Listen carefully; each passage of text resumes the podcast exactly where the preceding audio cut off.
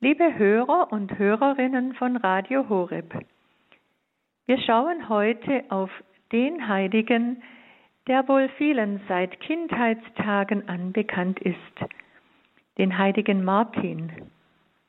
Freilich bekannt durch viele Legenden. Doch was mich an seinem Leben besonders fasziniert, sind Berichte von seinem Berufungsweg, die uns auch heute noch etwas zu sagen haben. Drei Wegstationen möchte ich hervorheben. Erstens, am heiligen Martin erkennen wir allgemein das Ja Gottes zu jedem Menschen. Zweitens, wir wissen etwas von seiner Berufung zum Christentum. Drittens, wir sind beeindruckt von seiner herausragenden Christusnachfolge.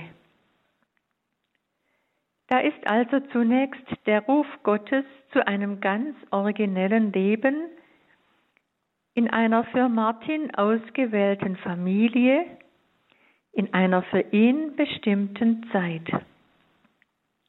Er wurde um das Jahr 316 in Sabaria einer römischen Stadt im heutigen Ungarn geboren. Aufgewachsen ist er in Italien. Seine Eltern waren vornehme Bürger und opferten, wie es zu jener Zeit üblich war, den römischen Göttern. Der Vater war Berufssoldat im Rang eines Offiziers. Hinzu kam der Ruf zum Christentum. Im Alter von zehn Jahren begann Martin, sich für den christlichen Glauben zu interessieren. Gegen den Willen seiner Eltern meldete er sich zum Taufunterricht an. Als ein kaiserlicher Befehl die Söhne von Offizieren zum Militärdienst verpflichtete, musste auch der inzwischen 15-jährige Martin den Fahneneid auf den Kaiser ablegen. Er war fast drei Jahre Soldat, bevor er getauft wurde. In dieser Zeit erwies er sich als glaubwürdiger Taufbewerber, der durch seine ganze Lebensführung überzeugte. Eine seiner Taten ist bis heute lebendig geblieben. Es war in der Provinz Gallien, in der Martin als Soldat dem römischen Kaiser diente. Er hatte den Teil seines Soldatenmantels dem frierenden Mann gegeben.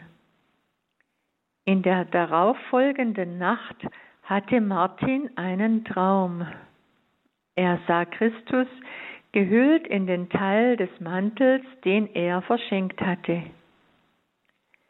Dabei hörte er den Herrn sagen, Martin, der Taufbewerber, hat mich mit diesem Kleidungsstück bedeckt.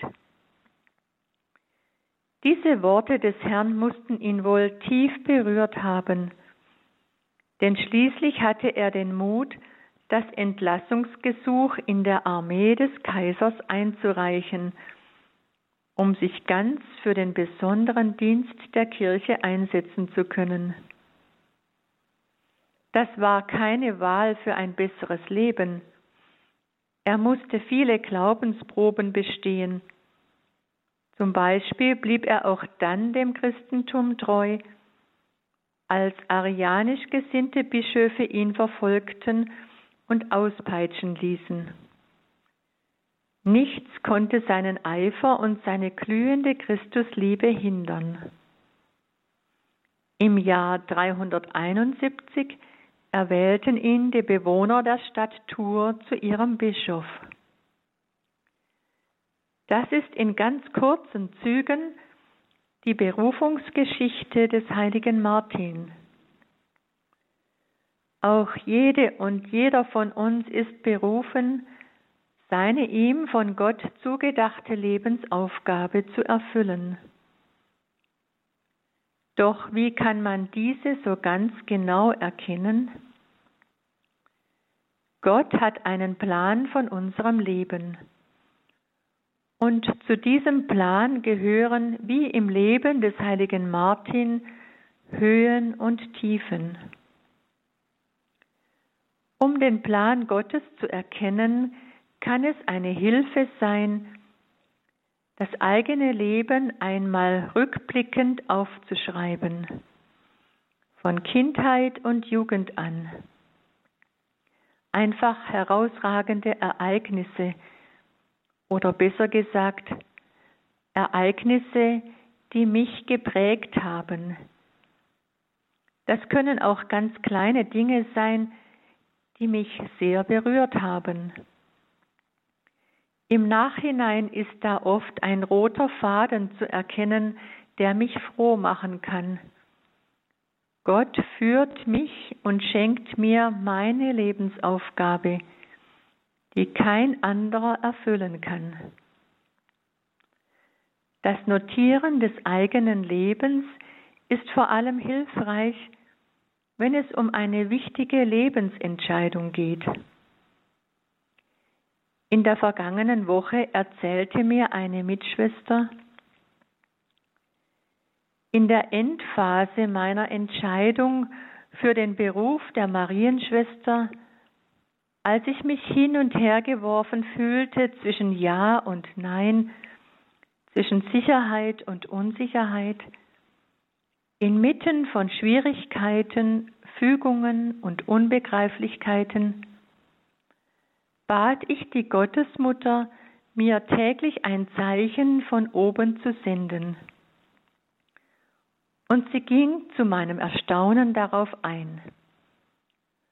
Unter anderem stieß ich in diesen Tagen auf zwei Texte, die den Ruf deutlich machten. Der erste Text ist von unserem Gründer, Pater Kentenich.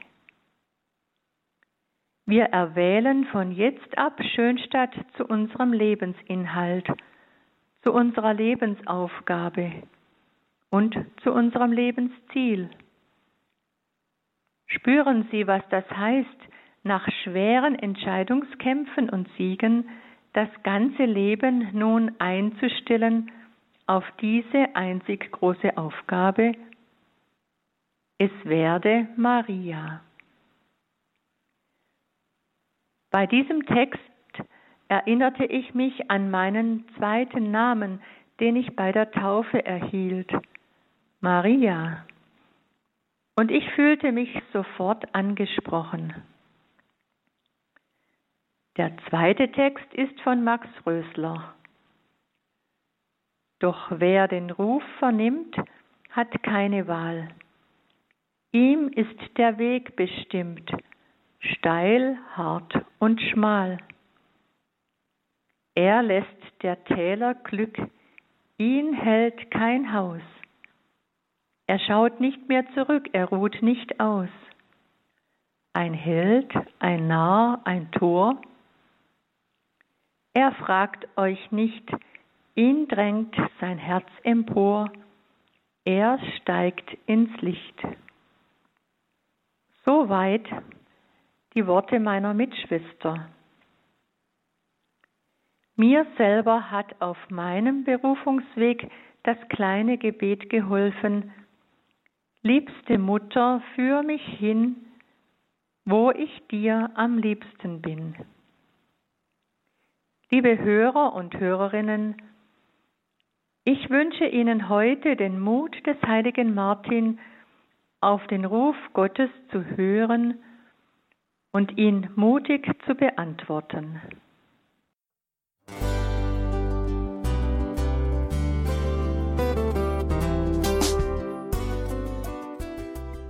Liebe Zuhörerinnen und Zuhörer, Vielen Dank, dass Sie unser CD- und Podcast-Angebot in Anspruch nehmen. Wir freuen uns, dass unsere Sendungen auf diese Weise verbreitet werden. Dieser Dienst ist für Sie kostenlos.